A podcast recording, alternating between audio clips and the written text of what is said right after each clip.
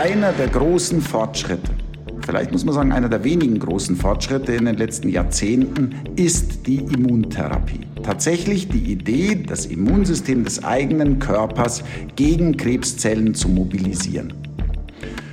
Und in den letzten zehn Jahren ist die Immuntherapie tatsächlich wirklich im klinischen Alltag angekommen. Und es sind die Strategien, die stärksten Zellen des Immunsystems, die sogenannten T-Zellen, eben gegen Krebszellen zu mobilisieren. Und dafür gibt es drei verschiedene. Es gibt ohne jetzt die im Detail zu erklären, die Checkpoint-Inhibitoren, die sogenannten CAR-T-Zellen und eben bispezifische Antikörper, mit denen wir uns beschäftigen. Alle haben dasselbe Ziel, nämlich die T-Zellen gegen Tumorzellen zu aktivieren, damit sie die Arbeit tun, die sie alleine eben nicht ausreichend gemacht haben, sodass der Tumor entstehen konnte. Danke für euer Interesse. Herzlich willkommen zu Sprint, dem Podcast für Menschen, die Neues neu denken. Mein Name ist Thomas Ramge und ich freue mich sehr auf unseren heutigen Gast, Professor Dr. Helmut Sali. Herr Sali ist Mediziner, genauer gesagt Onkologe und Immunologe und er leitet die klinische Kooperationseinheit für translationale Immunologie im Deutschen Konsortium für translationale Krebsforschung am Deutschen Krebsforschungszentrum und er ist zudem ärztlicher Direktor einer entsprechenden klinischen Abteilung am Universitätsklinikum in Tübingen.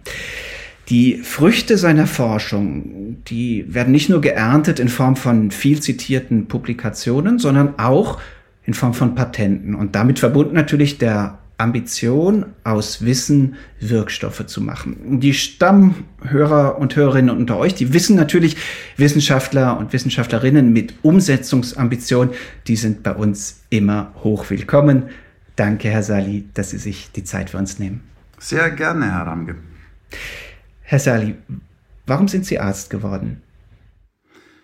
Das ist eigentlich eine ganz einfache Geschichte. Als ich äh, ungefähr zehn Jahre alt war, habe ich ein Buch geschenkt bekommen. Das hieß Doktor im Zoo. Und dann wollte ich immer Tierarzt werden. Habe mich sehr für Tiere interessiert als Kind. Und einige Jahre später habe ich mir überlegt, dass Menschen wichtiger sind als Tiere. Und seitdem ich zwölf bin, wollte ich also dann Humanmediziner werden. Und das wollte ich seitdem und bin es immer noch gerne. Kommen Sie aus einer Ärztefamilie oder gab es da irgendwie eine, eine, prägende Figur oder eine Inspiration? Nein, oder waren es wirklich waren es die Tiere? Waren Nein, es waren die Tiere und irgendwann die Erkenntnisse, Menschen sind wichtig. Also ich glaube, meine Mutter ist, also bei mir ist keiner Arzt in der Familie, aber meine Mutter ist ein, sagen wir mal, sehr sozial engagierte Frau und hat mir, glaube ich, vermittelt, dass es gut ist, Gutes tun zu wollen. Und das versuche ich zu tun. Okay, und Sie haben festgestellt, dass die Menschen wichtiger sind äh, als die Tiere und dann haben Sie sich auch direkt auf die Krankheiten fokussiert, die zu den schwierigsten, gefährlichsten werden. Also auch hier die wichtigste oder einer der wichtigsten Aufgaben gesucht, oder? Warum, warum sind Sie Onkologe geworden? Warum, warum Immunologie? Ja, das ist, sagen wir mal, das war ein Schritt, eine Entwicklung aus mehreren Schritten. Also wenn man irgendwann überlegt, was man in der Medizin machen will, dann muss man sich erstmal entscheiden, ob man ein theoretisches oder ein praktisches Fach machen will. Und ich wollte ein praktisches Fach, also eines mit Menschen, mit Patienten. Und wenn man das weiß, dann muss man sich überlegen, will man eher in die operative Richtung oder in die konservative, also im großen Sinne internistische, aber auch andere nicht operative Fächer. Jetzt ist es so, ich habe kein räumliches Sehen. Meine chirurgische Karriere hat damit sehr rasch geendet, dass ich feststellen musste, dass ich keine Fäden gut abschneiden kann. Also musste es ein konservatives Fach sein. Und dazu kommt, dass ich schon im Studium gemerkt habe, dass eigentlich, wenn man vergleicht zum Beispiel Anatomie, das mochte ich nie, das auswendig Lernen von all diesen Knochenvorsprüngen. Was ich mochte, ist Biochemie. Weil da muss man nicht viel auswendig lernen, da muss man verstehen. Wenn man einmal verstanden hat, wie was funktioniert, dann kann man alles herleiten. Und das hat mir gut gefallen. Ne? Und ich glaube, das Verstehen wollen ist auch weiter ein Antrieb für mich. Und dann ging es weiter. Die 80er Jahre waren sehr spannend in der Immunologie. In den 90ern, wo ich studiert habe, hat man dann gelernt, wie das Immunsystem funktioniert. Und ich habe Doktorarbeit in der Infektionsimmunologie gemacht und fand es sehr spannend. Und bin damit also schon mit der Immunologie in Berührung gekommen. Und wenn man also überlegt, man macht ein konservatives Fach in meinem inneren Medizinfall, äh, innere Medizin, dann ist es oft so, wie soll ich sagen, wenn Sie 50 Jahre geraucht haben und sich schlecht ernährt haben und dann haben Sie verkalkte Gefäße, das ist irgendwie schwer zu beheben. Es ist auch ein bisschen frustrierend. Und ich habe die Chirurgen immer beneidet. Ich habe mir kürzlich die Schulter gebrochen. Man geht zum Chirurg, der operiert und meine Schulter funktioniert wieder. Das ist toll. Während, wenn halt die Gefäße verkalkt sind, dann können sie nicht mehr viel machen. Und da sind wir bei der Onkologie. Da ist es anders. Da haben Sie nämlich im Prinzip ja einen gesunden Menschen, der nur ein, in Anführungszeichen, kleines Problem hat, nämlich Krebs. Wenn Sie dieses Problem beheben könnten, dann wäre er wieder ganz gesund. Und das ist, was ich wollte, gewissermaßen internistische Chirurgie machen und das ist, womit wir uns beschäftigen. Kleines Problem ist gut, oder? Ja klar, ich sagte in Anführungszeichen, aber das muss unser Anspruch sein. Ja, ja.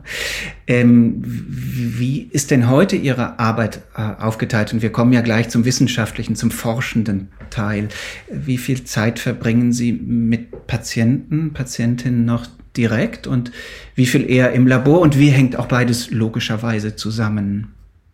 Also man kann vielleicht dann weitergehen, als ich in der Onkologie ankam. Wir werden sicher im Verlauf noch auf die prägende Figur in meinem beruflichen Leben, äh, meinen Mentor Gundram Jung zu sprechen kommen.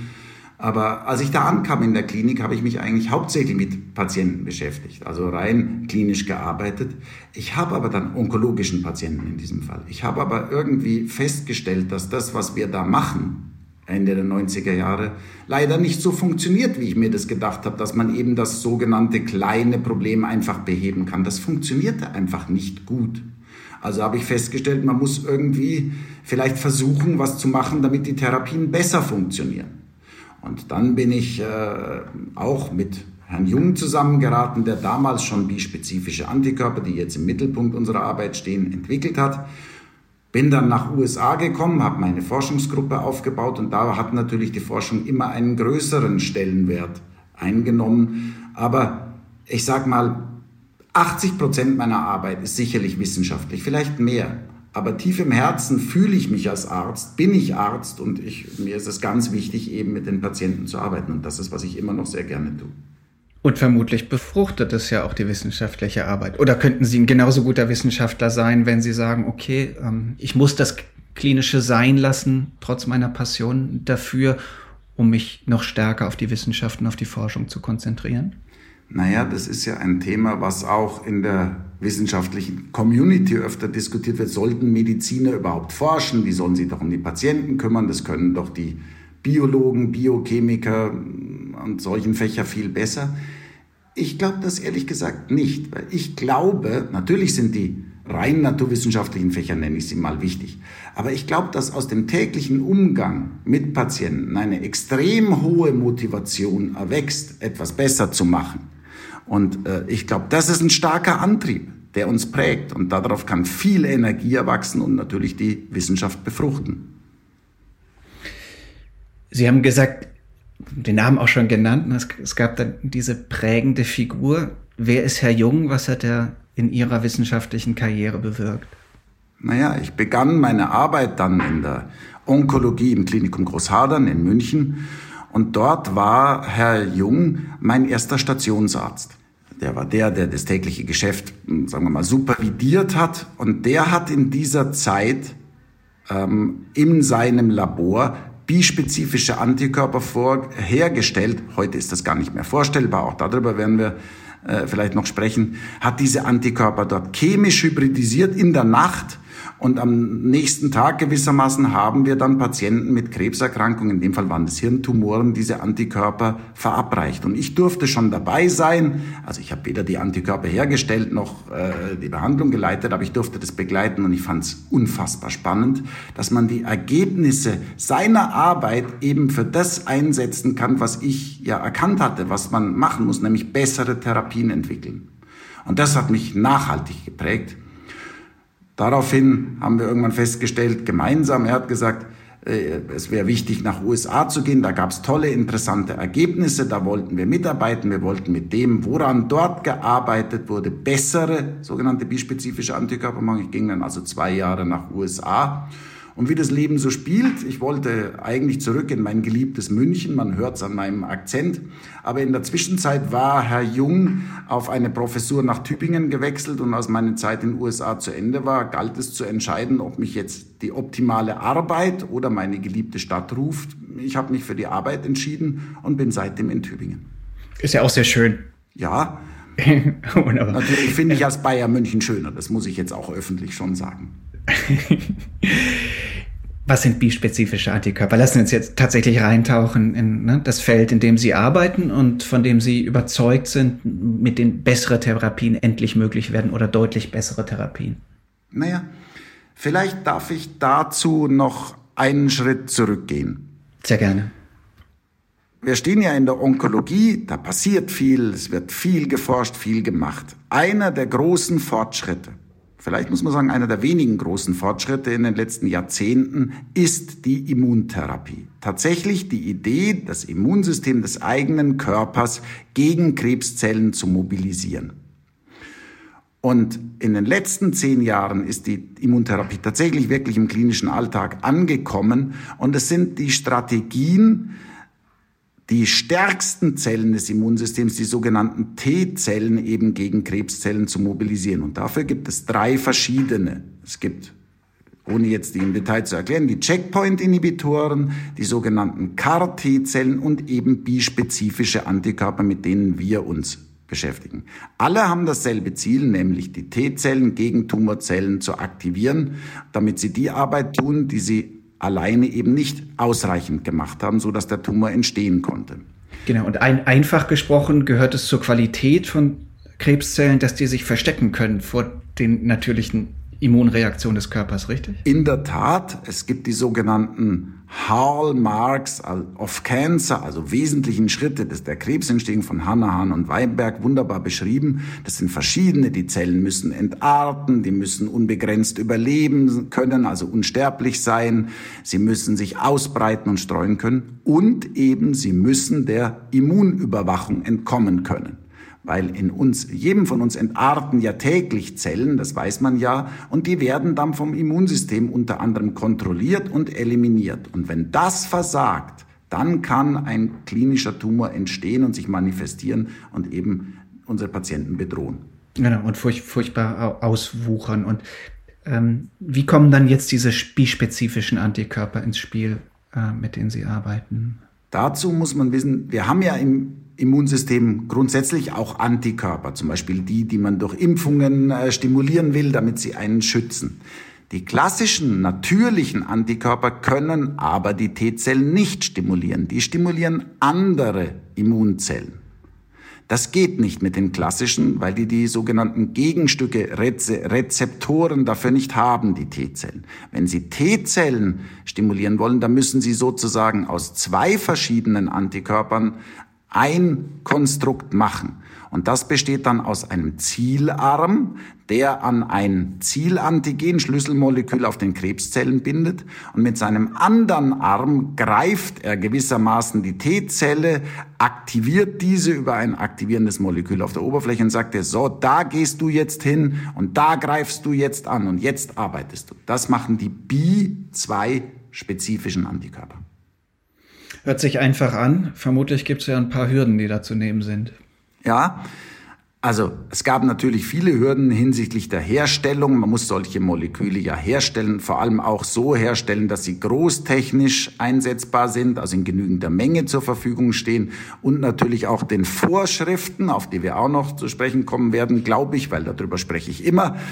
Ähm, äh, das kann ich gar nicht verhindern, offenbar. Ja, das können Sie nicht verhindern, weil da das muss ich drüber sprechen. Das möchte ich auch gar nicht verhindern, weil Nein, sehr wichtig ist. Ne? Aber, ähm, aber denen muss man natürlich entsprechen. Aber dann kommt natürlich der Herausforderung. Das Ziel muss sein, und das ist ganz wichtig zu verstehen, dass diese bispezifischen Antikörper zielzellrestringiert, das ist ein ganz wichtiges Wort, zielzellrestringiert funktionieren. Das heißt, die dürfen das Immunsystem, speziell die T-Zellen, nur dann aktivieren, wenn sie ihr Zielantigen auf dem Tumor gebunden haben.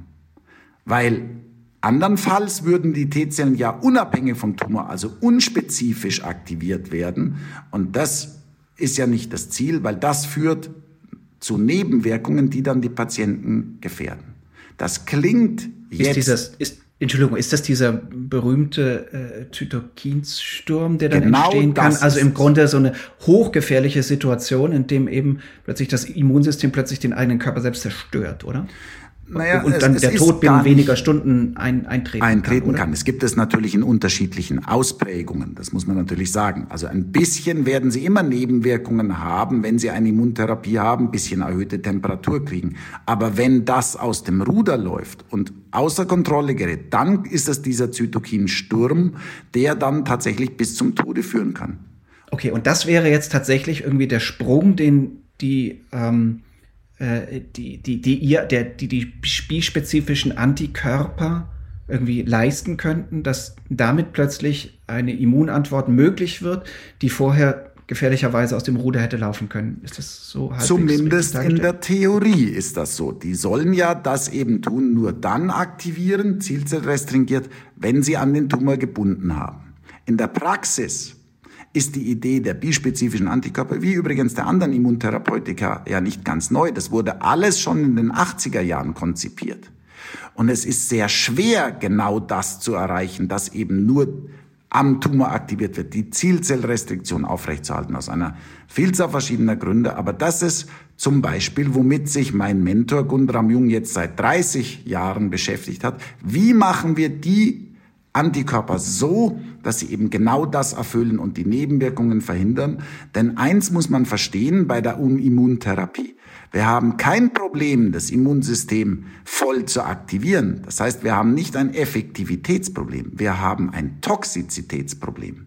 Wir müssen dafür sorgen, dass die Nebenwirkungen nicht zu stark werden und wir eben das Ganze kontrolliert machen. Das ist die Herausforderung. Wie weit ist man mit der Herausforderung? Wo stehen Sie? Welche Hürden sind noch zu nehmen? Also ich denke, wir haben deutlich bessere Konstrukte. Es ist ja mittlerweile auch ein Antitumor, also für die Krebstherapie äh, geplanter bispezifischer Antikörper zugelassen, nicht mehr bis jetzt. Ich denke, dass und nicht nur wir arbeiten übrigens an der Verbesserung von bispezifischen Antikörpern. Ich denke, dass es mittlerweile viele Probleme da gelöst worden sind in der Theorie, in, im Labor wie gut das im Patienten funktioniert, da kämpfen wir immer noch und da arbeiten wir an Strategien, zum Beispiel wie wir die Nebenwirkungen blockieren, um dann höhere Dosen geben zu können.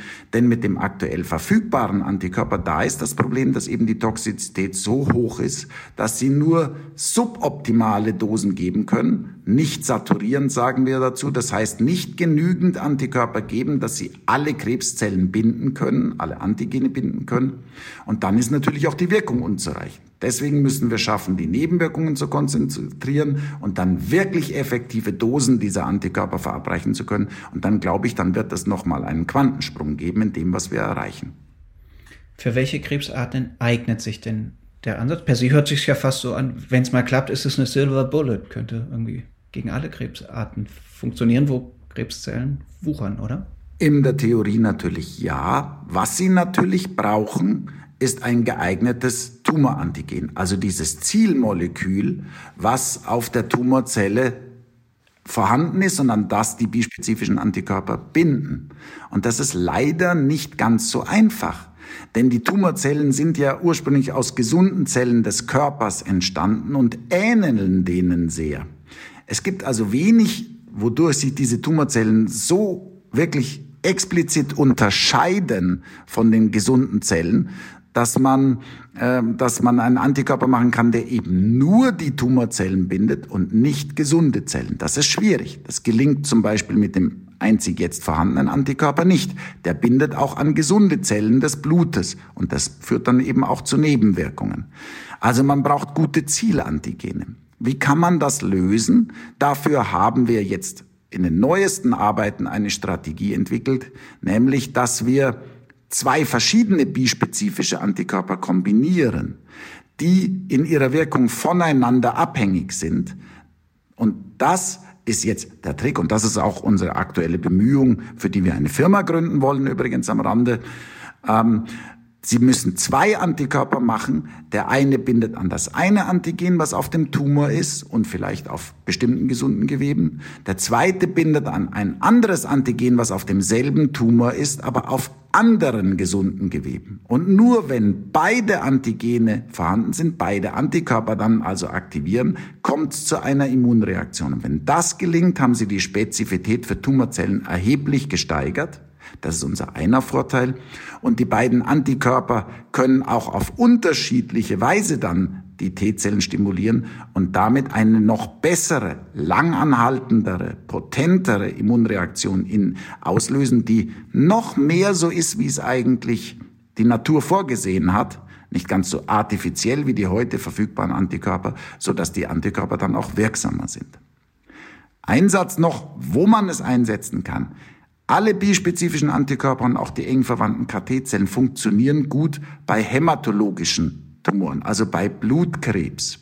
Die große Herausforderung für unsere Antikörper, aber in der Onkologie auch allgemein, sind die soliden Tumoren. Also das heißt, die, die, nicht die Blutkrebse, sondern die aus Geweben entstehen, aus verschiedenen Gründen. Und das ist die große Herausforderung, aber wir glauben, dass wir da Ansätze haben, die wirken können. Was hindert Sie daran, diese Ansätze so schnell wie möglich, so umfassend wie möglich in die Welt zu bringen? Also aus ne, diesem Wissen, was Sie haben, tatsächlich Wirkstoffe und Therapien zu machen? Naja, dafür muss man vielleicht überlegen, was es erfordert, um aus einer Idee im Labor ein Medikament zu machen. Und dabei gilt es zu bedenken, ganz grundsätzlich ähm, hat die Medikamentenentwicklung drei Säulen. Die Forschung, also man braucht zunächst mal eine gute Idee, dann die Herstellung der Substanz gemäß der heute gültigen Vorschriften und dann die klinische Testung. Diese drei Säulen braucht man. Ideen gibt es viele. An der Universität, in der Industrie, da gibt es viele tolle Ideen. Die klinische Testung machen ja auch wir an den Universitätskliniken ohnehin. Das Problem ist die Herstellung. Denn diese, gemäß der jetzt gültigen Vorschriften, ist so aufwendig und so teuer, dass man es in der Akademie mit öffentlichem Geld eigentlich gar nicht mehr leisten kann. Die Herstellung von einem bispezifischen Antikörper gemäß GMP, das ist der Fachbegriff Good Manufacturing Practice, das sind die Vorschriften, also eine GMP-Produktion, die gefordert wird, um dann so einen Antikörper in die Klinik zu bringen, kostet für einen bispezifischen Antikörper circa 6 Millionen Euro. Und dieses Geld öffentlich zu bekommen, ist schwierig. Denn die Forschungsinstitutionen sagen, ja, das ist doch keine Forschung, das ist ja Herstellung wer gibt mir dann das Geld für die Herstellung? Das geht dann eben nur noch sozusagen im industriellen Maßstab. Und diese Hürde, die ich zumindest in großen Teilen unnötig finde oder übertrieben finde, die hindert uns dran, die hindert so viele tolle Ideen daran, in der Klinik anzukommen. Denn das ist zeitaufwendig und die Kosten können nicht getragen werden. Und das ist, was auch im Fachjargon als das sogenannte Valley of Death, das Tal des Todes bezeichnet, in die so viele tolle Ideen fallen und eben nicht in der Klinik ankommen. Ja, und ohne es zynisch zu meinen, das Valley of Death in der Medikamenteentwicklung bedeutet ja einfach viele, viele Tote, die es nicht geben müsste, wenn man mit der Medikamenteentwicklung schneller vorankäme. Ähm, aber lassen Sie mich nochmal rückfragen auf diesen GMP, diesen, dieses Good Manufacturing ähm, Practice. Per se ist es ja einleuchtend. Es ist ja irgendwie logisch, dass wenn man mit äh, neuen Wirkstoffen ähm, die verproben muss oder vertesten muss, dass die irgendwie sauber hergestellt werden müssen. Sie sagen, das ist aber überkompliziert, als, als ihr, ihr Mentor äh, Jung vor 30 Jahren diese Dinge herstellt stellen musste für, die, für seine ersten Versuche oder konnte. Äh, was war da einfacher, als es das heute ist? Und, und wie kam es zu diesem Prozess, wenn ich es richtig verstehe, ähm, der die Dinge immer komplizierter gemacht hat und auch weiter immer komplizierter macht, inklusive der Dokumentationsvorschriften und, und, und so weiter? Ja, also das war die Arzneimittelgesetznovelle 2004, die eben vorgeschrieben hat, dass diese GMP-Herstellungsrichtlinien auch für an der Akademie entwickelte Substanzen gelten. Was bedeutet diese, diese, was bedeutet, was fordern diese Herschriften, Vorschriften zur GMP-Produktion? Da müssen wir einen Schritt vielleicht zurückgeben. Die erhöhen die technische Sicherheit eines Medikaments. Das heißt, die stellen sicher, dass da keine Fremdstoffe drin sind. Antikörper müssen von lebenden Zellen produziert werden, weil es komplizierte Moleküle sind. Da muss also, wird also sichergestellt, dass sozusagen von den Produktionszellen keine Überreste drin sind. Natürlich äh, wird auch sichergestellt, dass da keine Kontamination mit irgendwelchen gefährlichen Dingen äh, drin sind. Und zum Teil beziehungsweise von der grundsätzlichen Idee ist das natürlich richtig. Wir wollen unsere Patienten ja nicht gefährden. Das ist vergleichbar vielleicht mit der Bürokratie. Es ist gut, dass bei uns geregelt ist, wie man seine Steuern bezahlt, aber dass ich nicht mehr verstehe, was meine Steuererklärung bedeutet, da ist es halt zu viel. Ja, wir kennen die Bürokratie im Alltag. Das läuft irgendwann aus dem Ruder, aus was Gutem wird was Übertriebenes. Bei der GMP-Produktion ist es so, dass die Vorschriften jetzt eben so umfassend sind, dass man während der Herstellung schon immer kontrollieren muss. Das ist vielleicht ein einfaches Beispiel. Ich, wir denken, man könnte eine Endproduktkontrolle machen. Nämlich am Ende, wenn das Produkt hergestellt ist, sage ich, ist das jetzt sauber, ist das jetzt gut. Ich muss doch nicht schon in den ersten Monaten der Herstellung, die insgesamt zwei Jahre dauert, immer kontrollieren, ob alle Schritte auch sauber abgelaufen sind. Und was ist dabei noch wichtig zu verstehen? Man muss, glaube ich, unterscheiden zwischen einem Medikament, wie zum Beispiel einem Impfstoff für Corona, den 80 Millionen gesunde deutsche Menschen erhalten sollen, um jetzt in Deutschland zu bleiben, oder einem Krebsmedikament für Patienten, die eine Erkrankung haben, für die keine wirksame Medikation mehr zur Verfügung steht, so dass man weiß, innerhalb von wenigen Monaten wird diese Erkrankung zum Tode führen. Bei diesen Patienten haben wir meiner Meinung nach kein Sicherheitsproblem, da haben wir ein Effektivitätsproblem. Was will ich damit sagen? Bei einem Impfstoff, den 80 Millionen gesunde Deutsche bekommen, da sind diese Vorschriften wichtig. Der muss zu 100 Prozent sicher und sauber und alles sein. Aber bei einem Patienten, der sterben muss, weil es nichts mehr gibt, da wäre ich bereit, ein gewisses Risiko einzugehen und eben die Anforderungen zu reduzieren, um schneller neue Medikamente in die Klinik zu bringen.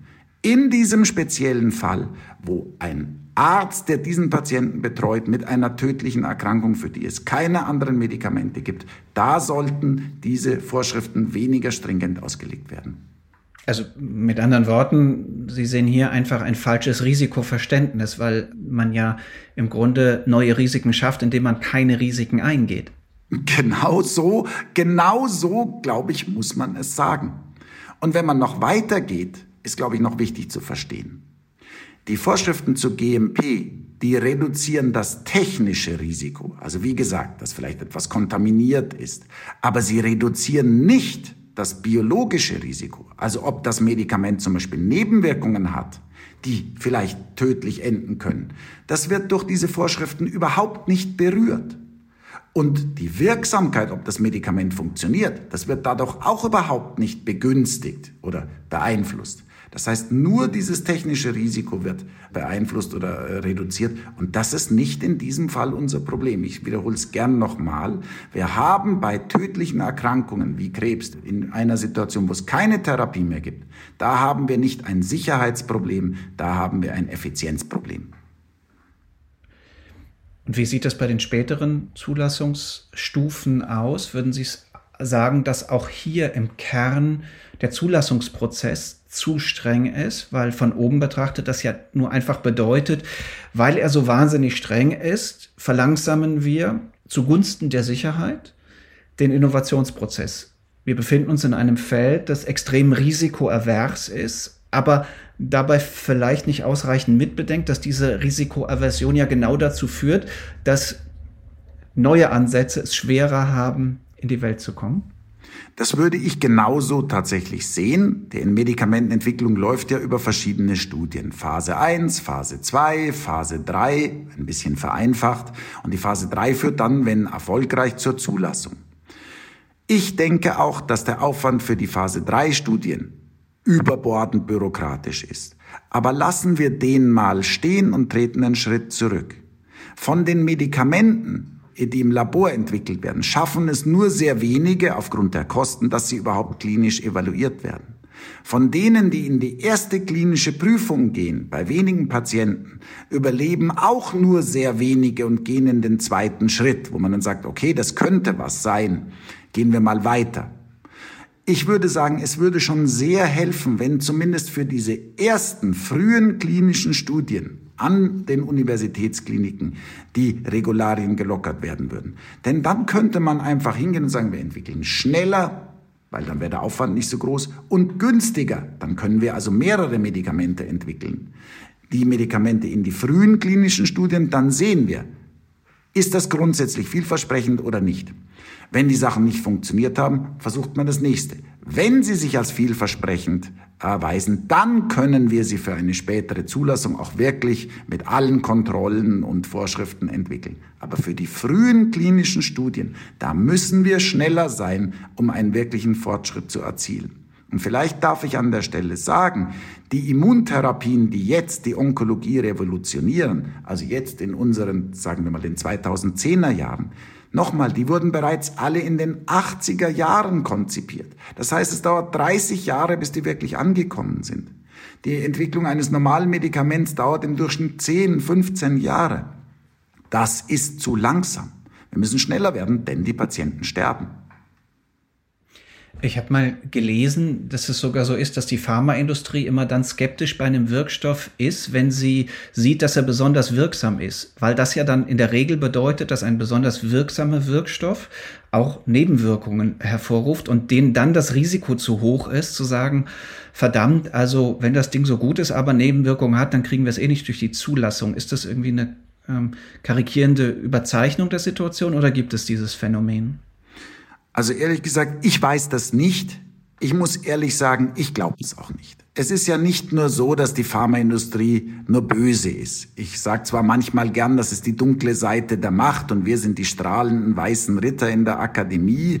Das ist schön, wenn die Welt schwarz und, wenn die Welt schwarz und weiß ist, das ist, das ja, ist eine ganz tolle, ja, ganz tolle, tolle Situation. Ja? ja, das ist sie aber halt leider nicht. Also auch in die Pharmaindustrie bemüht sich. Ich glaube nicht, auch ein schon, man kann ja einen Schritt zurück, denn die Pharmaindustrie möchte Geld verdienen, ist ja auch legitim.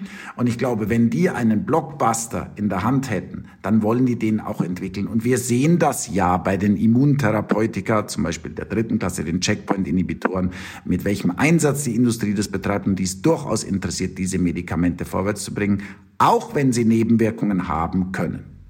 Ja, wobei, also ne, wenn, wenn das dann auch nicht zulassbar ist, dann ist das ja auch durchaus nachvollziehbar. Dann macht es ja nicht Sinn, irgendwie auf, auf ähm, Wirkstoffkandidaten zu setzen, die sowieso im Prozess scheitern werden.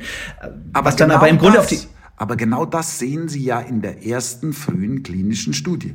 Diese Phase 1 Studie soll prüfen, zumindest nach alter Zeit, wir sehen das ein bisschen anders, wie ist die Sicherheit? Und da würden Sie ja sehen, ob da völlig unerwartete Risiken bestehen. Und das könnte man dann ausräumen. Diese Medikamente könnte man dann lassen. Wie sähe denn aus Ihrer Sicht eine sinnvolle Balance aus, eben von dieser, von diesem Patientenschutz, Sicherheitsaspekten ähm, mit also einem richtigen Risikoverständnis, was dann zur Beschleunigung des medizinischen Fortschritts äh, beitragen kann? Also ich glaube nochmal das Stichwort der Endproduktkontrolle. Für frühe klinische Studien, für die ersten Phasen sollte bei Patienten mit lebensbedrohlichen Erkrankungen das Prinzip der Endproduktkontrolle gelten. Das heißt, sie stellen also das Medikament, in unserem Fall den Antikörper her, und am Ende werden zu definierende Schritte durchgeführt, um zu kontrollieren, ob das Medikament ausreichend sicher ist. Das heißt, ist das frei von Viren? Sind da giftige Stoffe drin? Sind da Stoffe äh, enthalten, auf die äh, ein Mensch allergisch reagieren kann? Wenn wir die entsprechenden Sicherheitsuntersuchungen am Ende ansiedeln und nicht schon, wie sie jetzt gefordert sind, als In-Prozess-Kontrollen den ganzen Weg lang durchführen, dann könnten wir die Kosten dramatisch reduzieren und dann könnten wir viel mehr Medikamente äh, entwickeln. Und an der Stelle will ich sagen, wir arbeiten ja eng zusammen mit dem Paul-Ehrlich-Institut, also als der Behörde, die in dem Fall regulatorischen Behörde, die uns da äh, sagt, ob wir das, was wir uns überlegt haben, machen dürfen oder nicht. Und es war sehr ermutigend zu sehen, während der Corona-Pandemie, wo wir uns bemüht haben, beizutragen zur Entwicklung eines therapeutischen Antikörpers für Corona, dass dort das Paul-Ehrlich-Institut gesagt hat, ja, wir verstehen das, wir brauchen eine schnellere Entwicklung. Wir fordern nicht alle üblicherweise geforderten Schritte, damit ihr schneller sein könnt. Jetzt möchte ich an der Stelle schon sagen, das war gut, ich habe das wirklich gern gesehen, das waren gute Diskussionen mit dem Paul-Ehrlich-Institut. Jetzt würde ich aber sagen, so furchtbar es ist, ich weiß nicht, wie viele Menschen mittlerweile an Corona gestorben sind, über 100.000 in Deutschland, das ist schlimm. Aber es sterben allein am Lungenkrebs jedes Jahr 100.000 Patienten in Deutschland. Und da müssen wir schon fragen, ob wir nicht auch eben für die frühen Studien bei tödlichen Krebserkrankungen erleichterte Bedingungen anstreben sollten, um schneller zu entwickeln. Ich glaube, da können wir was aus Corona lernen. Ja, sind Sie optimistisch, dass diese Lernprozesse eingesetzt haben? Mit dem Erfolgserlebnis ja auch, ne? dass man plötzlich einen Impfstoff nicht mehr zehn Jahre braucht, um ihn zuzulassen, sondern einen. Ja, ganz ehrlich. Ich glaube, es geht nicht so leicht. Es wird sicher nicht so sein, dass alle sagen, gut, jetzt machen wir es einfach alles anders wie bisher, denn der Mensch neigt dazu zu haften und die Bürokratie neigt dazu zuzunehmen. Aber ich glaube schon, dass da ein Umdenken passiert ist ich muss es glauben und ich muss es hoffen, denn es wäre so gut für unsere Patienten. Sie haben eben schon angedeutet, dass Sie ja auch tatsächlich dabei sind, eben jetzt mit Ihrem Ansatz eine Firma zu gründen. Was sind da die Hürden? Wie, wie weit sind Sie da? Die, die Sprint begleitet da auch ein, ein wenig?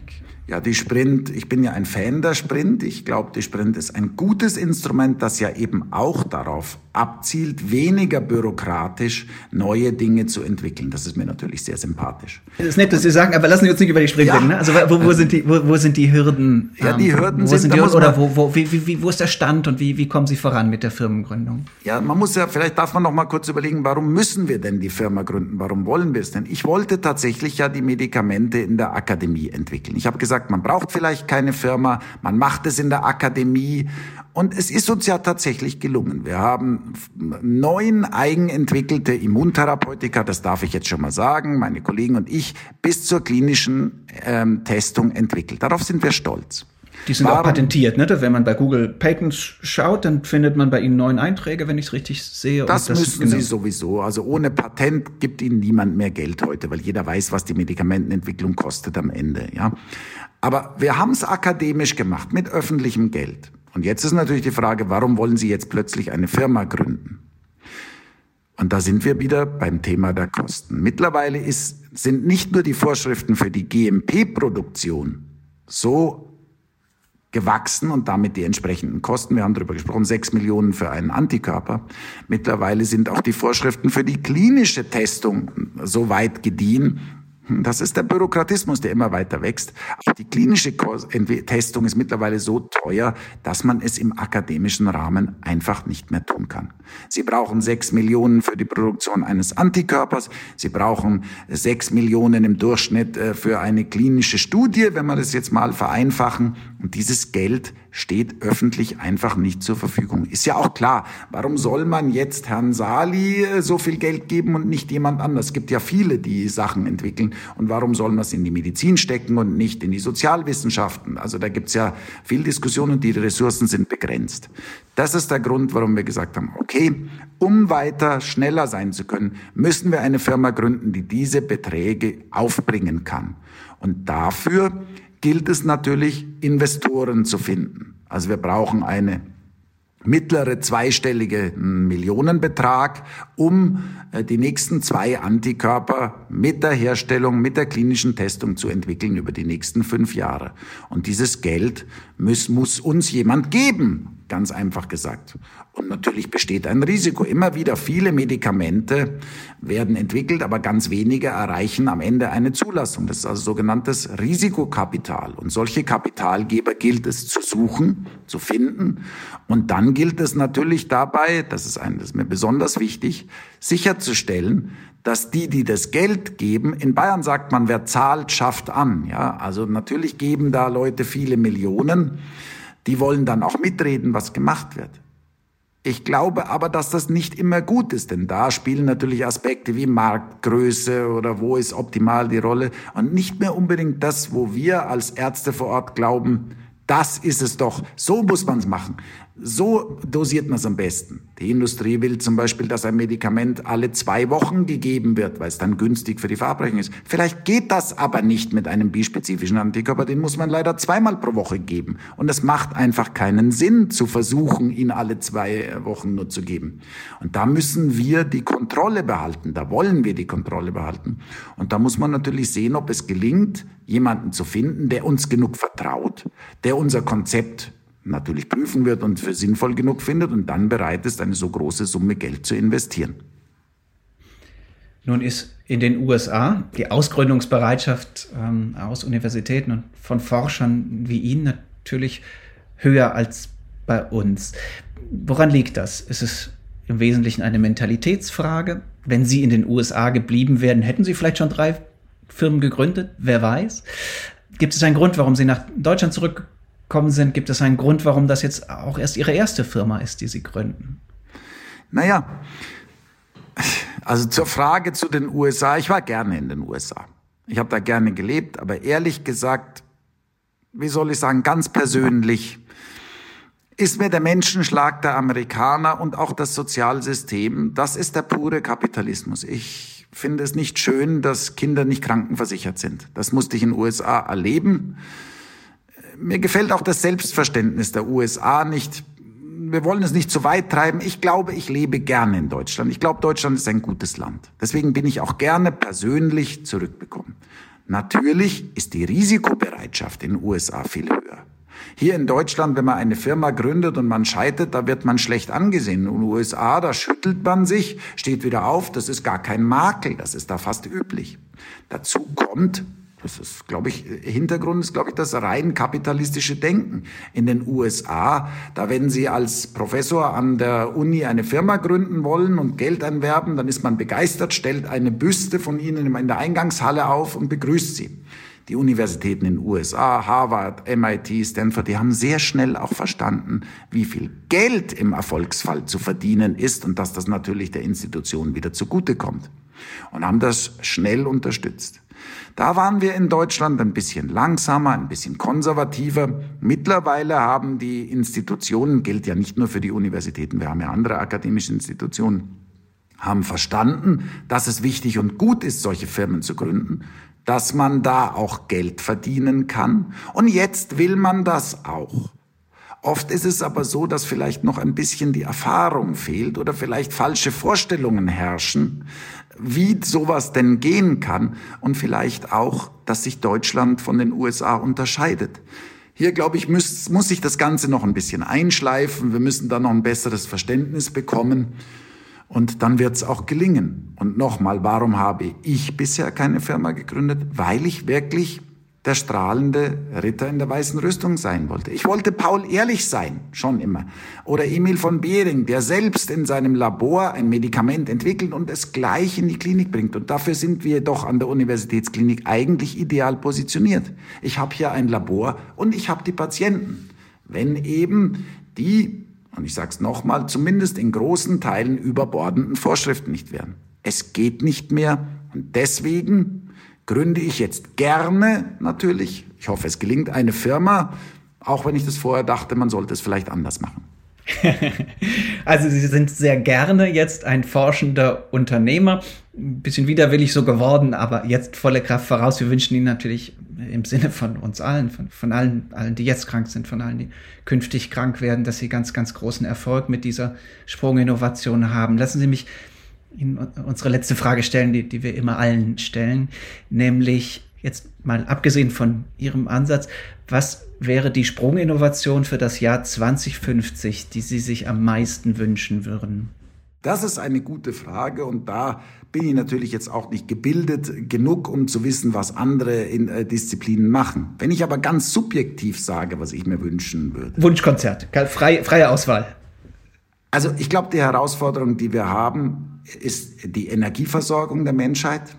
Ich würde mir wünschen, die großen Fortschritte kommen schon immer aus der Physik, das muss man sagen. Ich glaube, wir brauchen einen Physikdurchbruch, wie wir umweltverträglich Energie herstellen können, sodass wir diesen unglaublichen Luxus der Mobilität, der Freiheit, in Urlaub fliegen, sich selber individuell mit dem Auto bewegen, wie wir uns das weiter leisten können ohne unsere Welt kaputt zu machen. Das würde ich mir wünschen.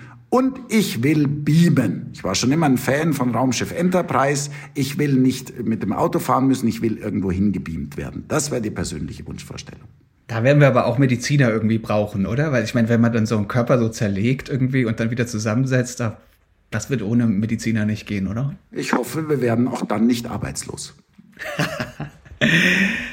Herr Professor Sali, ganz, ganz herzlichen Dank für diese vielen klugen Einblicke in Ihre Arbeit, aber auch in, den, die Zusammenhänge, ähm, in die Sie eingebunden sind, in den Kontext medizinischer Forschung und Entwicklung. Ganz vielen Dank. Ich bedanke mich bei Ihnen. Auch euch, liebe Hörer, wie immer ganz, ganz herzlichen Dank für eure Aufmerksamkeit. Falls euch unser Podcast gefällt, dann würden wir uns sehr freuen, wenn ihr ihn weiterempfehlt, wenn ihr jetzt auf irgendwie die Folge, die euch gefallen hat, irgendwie äh, senden, teilen drückt und die mit einer Person teilt, die das Thema interessieren könnte. In zwei Wochen, da kommt dann wie immer die nächste Folge und bis dahin gilt ebenfalls wie immer, bleibt neugierig.